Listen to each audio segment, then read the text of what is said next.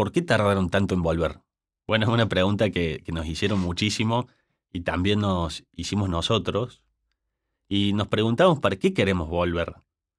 ¿No habrá cumplido un ciclo Testigos de Esperanza? ¿La tercera temporada no habrá sido la última? Bueno, a pesar de que les dijimos que íbamos a volver y, y que iba a haber una cuarta temporada, no entendíamos todavía cuál era el sentido de que sigamos. La respuesta a eso fue que necesitábamos una pausa.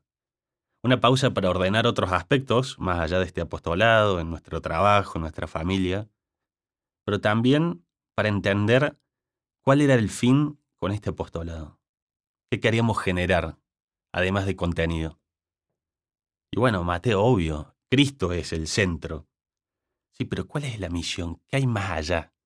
¿Qué queremos transmitir? ¿Qué queremos lograr?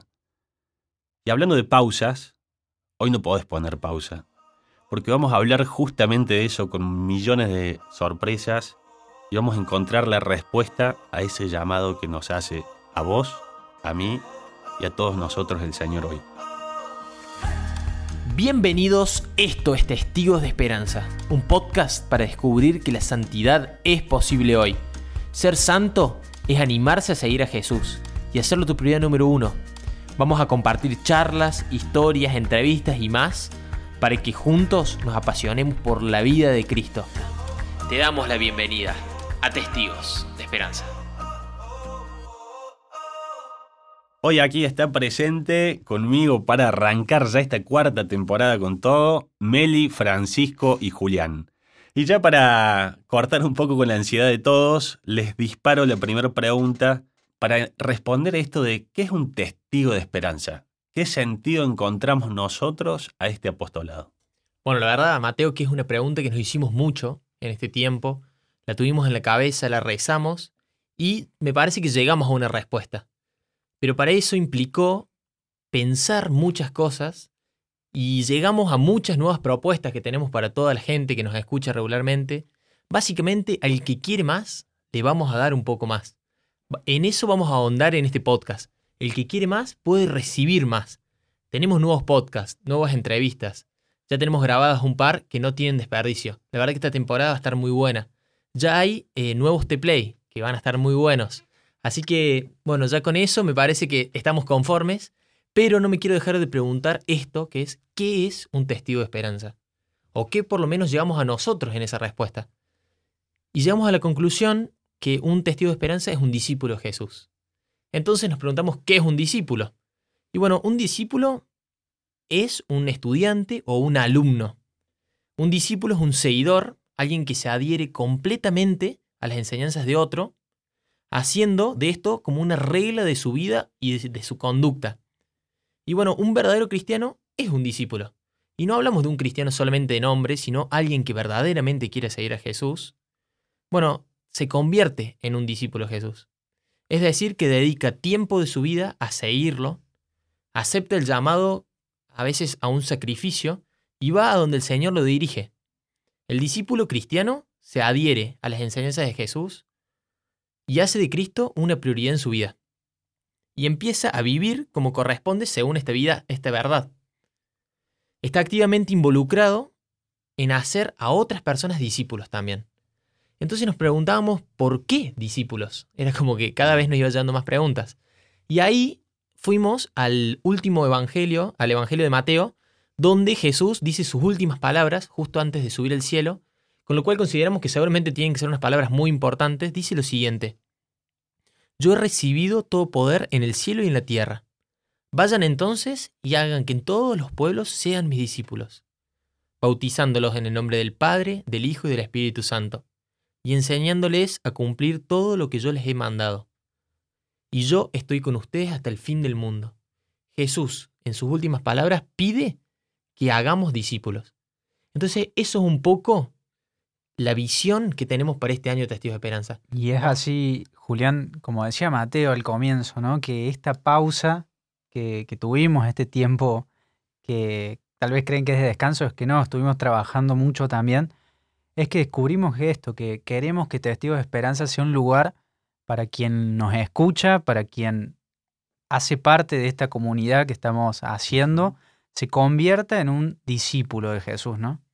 Esto va a ser un espacio donde vamos a poder compartir, aprender y poner en práctica todas las enseñanzas de los santos, que son los grandes héroes de la Iglesia Católica, y vamos a ir observando sus virtudes y así ver de imitarlas. Totalmente. Y podríamos estar hablando ahora y me dan ganas de contarles las cosas que se vienen, pero bueno, no quiero espolear nada todavía y, y creo que cada cosa a su debido término, a su debido tiempo, perdón.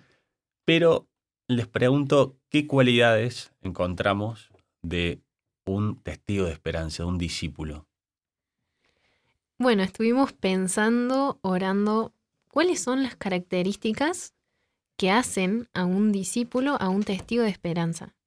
La primera que a mí me gustaría compartirles es que un discípulo tiene un amor extraordinario por las personas. ¿Por qué? En primer lugar, porque, como dijo Julián, el discípulo busca imitar a su maestro. Y Jesús fue claramente la persona que más amó en la tierra, hasta dar la vida. Los amó hasta el extremo. Y si nosotros queremos ser sus discípulos, estamos también llamados a hacer lo mismo.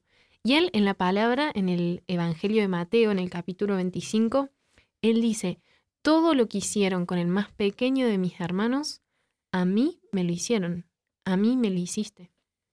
¿Cómo no amar a Jesús en los pequeños hermanos que nos rodean, ¿no? En el Mm. pobre, en el enfermo, en el triste. Nosotros creemos en la presencia de Jesús ahí.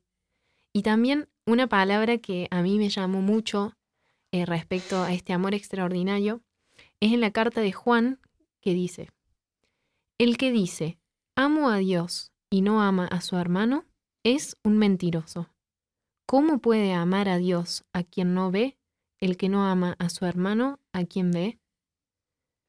Yo cuando escuché esta palabra realmente me tocó el corazón, porque muchas veces podemos decir, yo amo a Dios, yo te amo, Señor. ¿Y cómo manifestamos ese amor si no es a través de las obras con nuestros hermanos?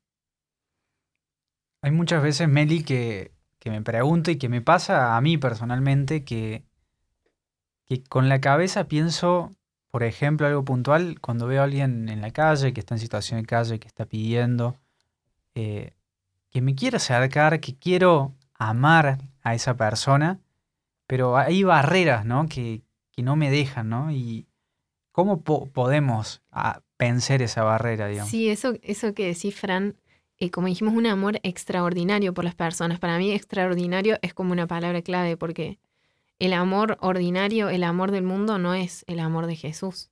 Del mismo Jesús que nos dijo, amen a sus enemigos. ¿Qué mérito tienen si aman a los que los aman? Claramente no, es un amor muy ordinario, es un amor que nos implica salir de nosotros mismos y ponernos también en manos de Él, ¿no? Pedirle a Jesús que nosotros que queremos ser sus discípulos nos dé su amor. Algo que a mí me gusta mucho es una carta que es de la tradición de la Iglesia Católica, que se llama la Carta de Diogneto, que es una carta que cuenta el amor que se tienen los cristianos en los primeros siglos. Y justamente dice que lo que los caracterizaba era eso. Entonces dice, miren cómo se aman.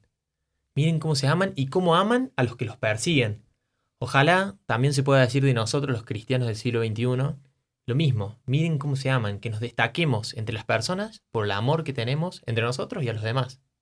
Una segunda característica de un testigo de esperanza es que está comprometido apasionadamente con Jesús. ¿Cómo me doy cuenta que me estoy convirtiendo en un discípulo de Jesús? Bueno, un gran indicador puede ser que tu pasión pasa de un objeto más mundano a Jesús. Y sí, estoy diciendo a Jesús, no por Jesús.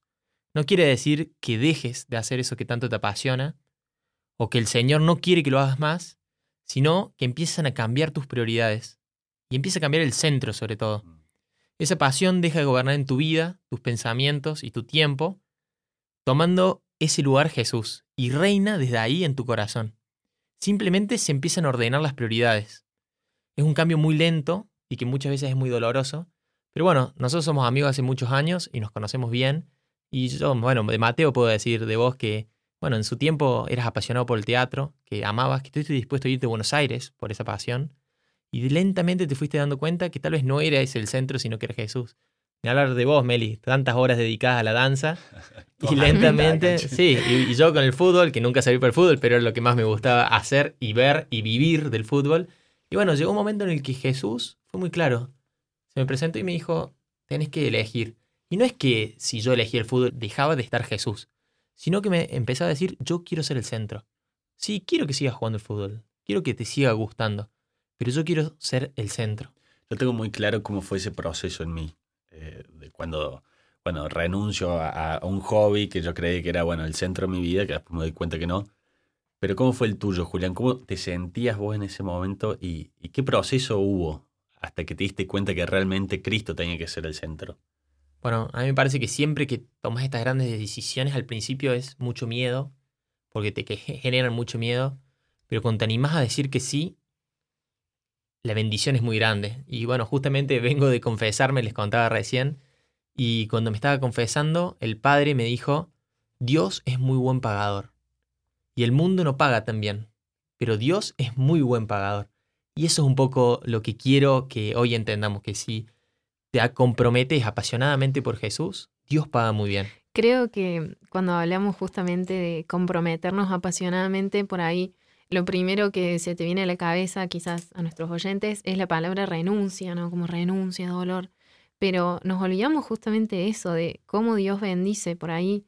Y nos aferramos tanto a las cosas de la tierra, a nuestras pasiones, a lo que, a nuestros fines en esta tierra, que nos olvidamos que esta tierra es pasajera, ¿no? Que hoy estamos y mañana no, que hoy tu equipo de fútbol gana y mañana no, que hoy podés jugar al fútbol y mañana te quebraste una pierna.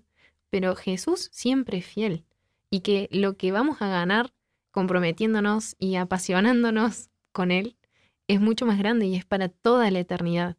Y justamente lo opuesto que, que renunciar, que quitarte, Él te da. Él te da, te da y te da. Sí, y personalmente es la prueba más grande, por lo menos en mi vida de fe que tuve.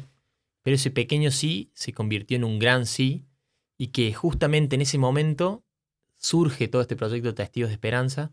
Entonces, en algún punto, todos estos frutos que yo veo y que vemos todos de Testigos de Esperanza es por ese pequeño sí, que no es porque yo lo haya dado, sino porque me animé también, ¿no? Totalmente. Y bueno, ahí me das pie para decir una de las características que había pensado un testigo o un discípulo, que tiene que ser un evangelizador audaz, tiene que ser valiente. No sirve nada achicarnos, ¿no? Nosotros los cristianos estamos llamados a ser más valientes. ¿Y por qué? Bueno, porque contamos con algo distinto, que es Cristo. La fuerza no viene de nuestra confianza, sino que viene de Cristo. No es que salgo hoy a la cancha y digo, bueno, yo puedo, yo soy el mejor. No, no, yo estoy con Cristo y Él me va a dar la fuerza. Y nuestro llamado al discipulado viene desde el bautismo. El que fue bautizado se convierte en un discípulo misionero. Pero en el mundo actual parece que esto discipulado es como si hablases en otro idioma, como si fuese algo raro. Y porque nos asusta. Evangelizar, llevar la palabra, vivir la fe, nos asusta. ¿Y por qué nos asusta? Bueno, porque nos hace vulnerables frente a la incertidumbre del qué pensarán, del qué dirán, de que me estoy exponiendo. Y un cristiano, como decía recién, para mí tiene que ser jugado. Somos unos bendecidos de tener el don de la fe y somos unos egoístas y lo queremos guardar para nosotros y no llevarlos a, las personas que queremos o, como decía Meli, también a las que no queremos tanto, ¿no? Sí, esto, esto que decías de el qué dirán, qué fuerte que es a veces, ¿no? Cómo nos va limitando y justamente esa característica de ser audaces, de ser valientes. Confieso que cuando empecé a ir a la facultad, que iba en colectivo, yo siempre, toda mi vida, eh, mis papás me enseñaron, cuando pasaba por una iglesia, me persignaba saludando a Jesús, que bueno, sabía que estaba ahí adentro. Y cuando empecé a ir a la facultad sola en el colectivo y pasaba por una iglesia, era como que la mano se me paralizaba. Como decía, la voy, realmente la voy a levantar y, y, voy a hacer la señal de la cruz enfrente de toda esta gente. Como que me di cuenta, ¿no? Que esa barrera que tenía ahí, que realmente me requirió como valentía, como decirme, sí, yo lo hago porque, digamos, quiero saludar a Jesús. Bueno, te cuento una y, y sorry que me vaya un rato, pero me hiciste acordar. Eh, un día estoy en el colectivo volviendo del trabajo y se sube un sacerdote amigo. Y bueno, yo le veo y al principio digo, hola padre, ¿cómo le va? Hola Mateo. Ponemos a charlar y hasta ahí no estaba tan incómodo, a pesar de que toda la gente que estaba en el colectivo era conocida y que volvían todos del centro de trabajar. Pero en un momento me dice el padre, eh, saca un rosario y me dice, bueno, Matthew, ¿estás dispuesto a rezar un rosario? Qué grande. Y yo le digo, sí, viste, por dentro no. Pero bueno, sí. ¿Viste? Y empezamos a rezar, Padre nuestro, que está fuerte, rezaba. Y yo muerto de vergüenza colorada con un calor, toda la gente mirando. Y además esa- cuando volvés del trabajo hay gente conocida. y Sí, gente- sí, sí. Hora gente, del colectivo. Compañero de la oficina, bueno. Y cierro los ojos y digo, bueno, voy a rezar con fe. Después de un misterio para hacerle mal. Bueno, cierro los ojos, lo rezo con fe y cuando terminamos el rosario, abro los ojos y la gente que estaba sentada abajo mío, pues yo iba parado, rezando el rosario con nosotros. Yo dije, wow, ahí es lo que vos decías, Julián. El Señor paga, el Señor es fiel. Cuando nosotros somos fieles a Él, Él es fiel a nosotros. Me parece que está muy bueno esto que dice el Papa Francisco en la encíclica Evangelii Gaudium. Dice lo siguiente, la nueva evangelización debe implicar un protagonismo de cada uno de los bautizados. Esta convicción que se convierte en un llamado dirigido a cada cristiano, para que nadie postergue su compromiso con la evangelización. Pues, si uno de verdad ha hecho una experiencia del amor de Dios que lo salva, no necesita mucho tiempo de preparación para salir a anunciarlo no puede esperar formación con extensos cursos o complicadas instrucciones.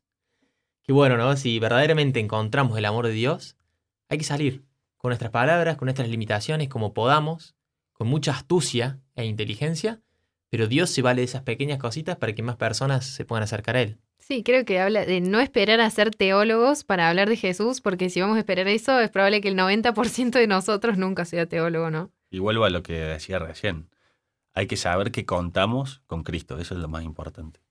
Y creo que, que, bueno, una otra cualidad que tiene que decir, la cuarta cualidad que tiene que tener un discípulo de Jesús, un testigo de esperanza, es que tiene que tener confianza y creer en el poder de la palabra de Dios. Recién pensaba, ¿no? Que de hecho empezaste, Julián, hablando una cita bíblica de Mateo, Meli también, Mateo 25. Como que todos utilizamos la palabra de Dios para poder hablar, ¿no? Realmente creo que si un discípulo no conoce la palabra de Dios, no puede amar a Jesús. Hay una frase que es súper conocida, no sé de quién es, pero es muy conocida, que dice que no se puede amar lo que no se conoce, ni defender lo que no se ama, ¿no?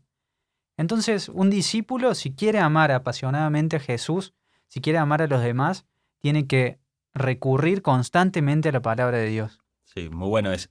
Pero cómo, yo me pregunto, eh, en su inicio a mí me, me decían lo mismo y, me costaba, ¿cómo alguien que todavía no es eh, de lectura frecuente o, que no recurre a la palabra de Dios, cómo empieza? ¿O qué consejo le darías vos, Fran, en base a tu experiencia?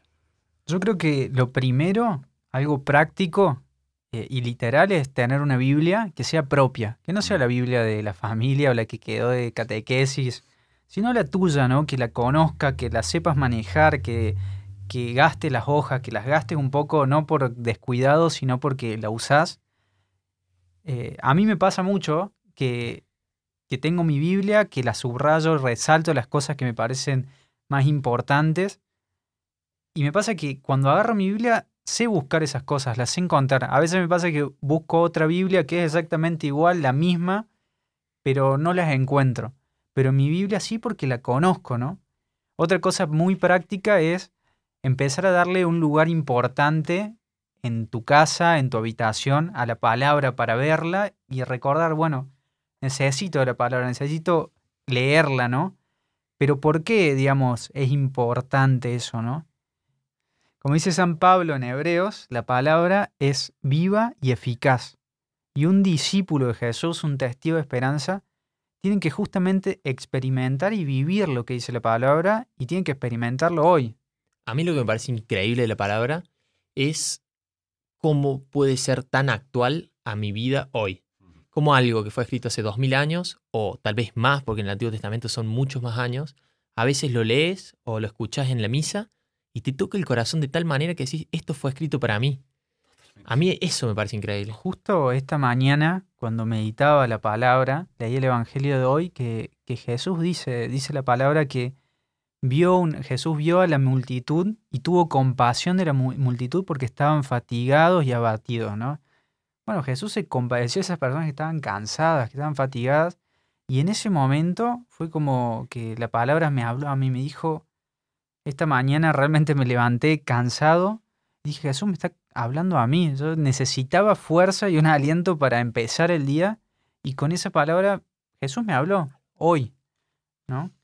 Eh, y una cosa más importante es que la palabra de Dios no solo transforma a uno que la lee, sino que también transforma a los demás.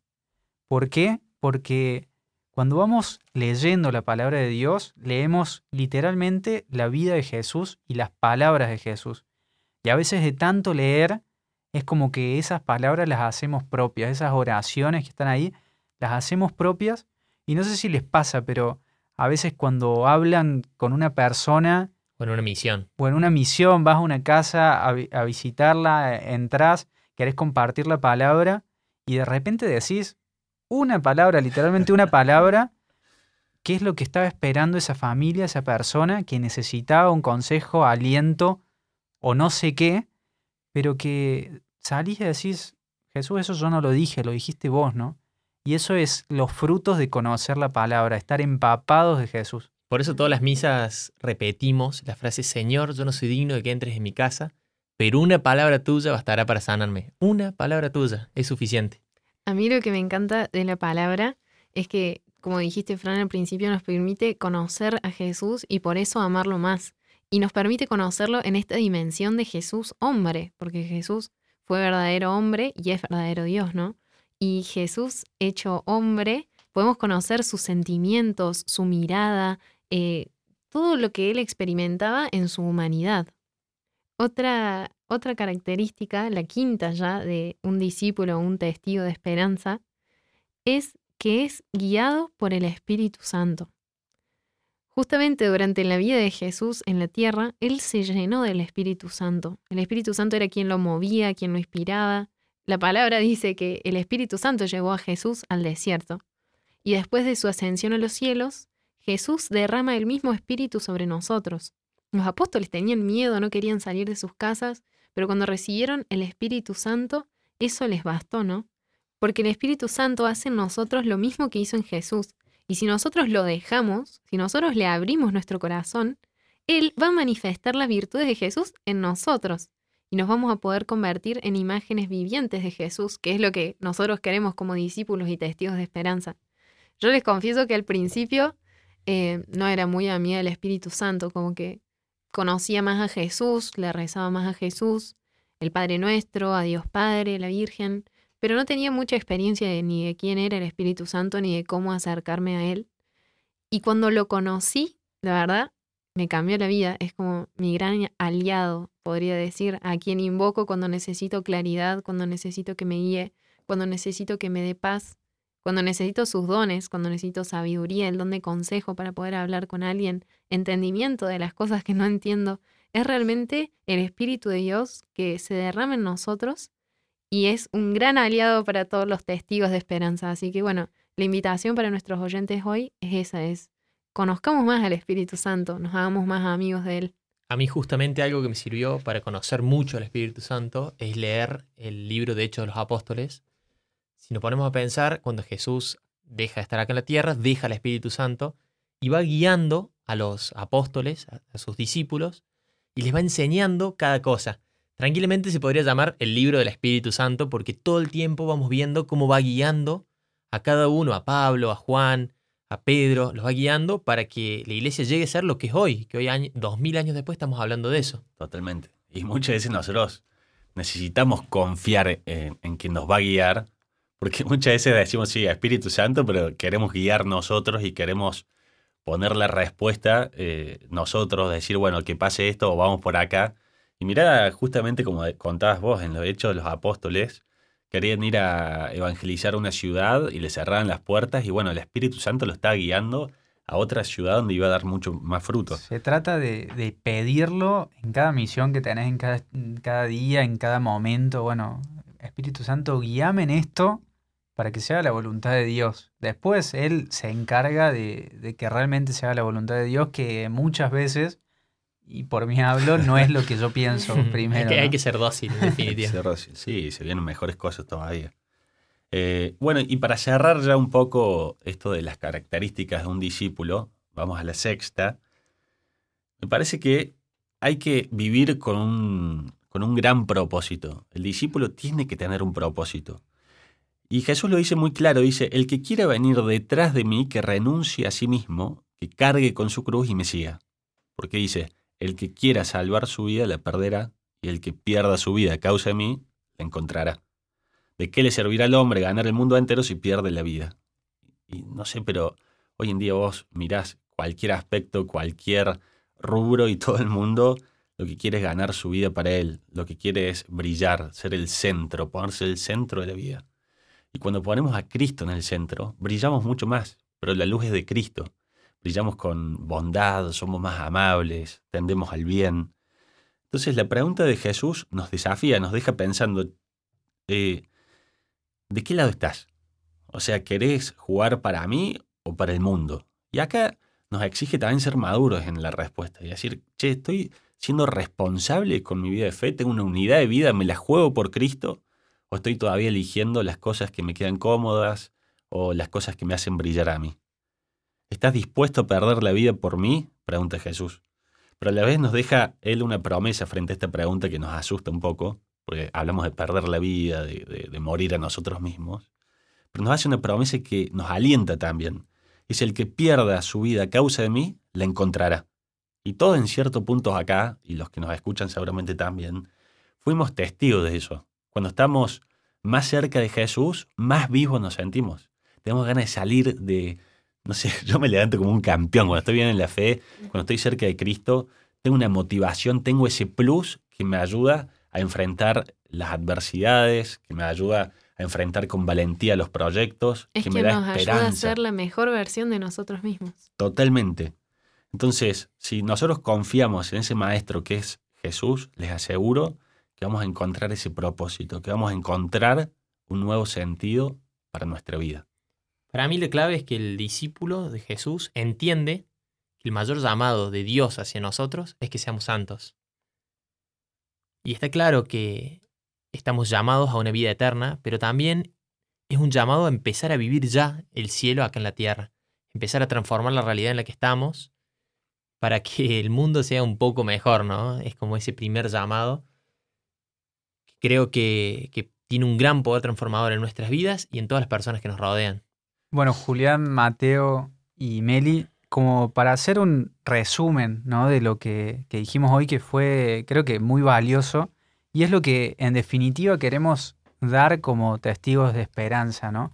Queremos formarnos como discípulos, que todos podamos aprender a ser discípulos con un amor extraordinario a las personas, amando primero a los demás, estando comprometido apasionadamente con Jesús, dejando que Jesús cambie nuestras prioridades y que a partir de Él, que es el centro, venga el resto.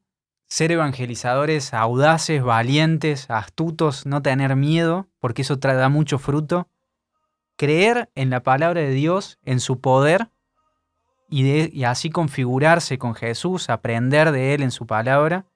Dejarse guiar por el Espíritu Santo para así hacer la voluntad de Dios y vivir como un cristiano con propósito. Entonces así nos vamos de este primer capítulo, pero estén atentos en las redes sociales y en todo lo que vamos a ir comunicando, porque si vienen, yo creo, me atrevo a decir que la cuarta temporada es la temporada con más sorpresas, más desafíos y cosas alucinantes. Así que no se pueden perder todo lo que se viene. Nos vemos en el próximo capítulo.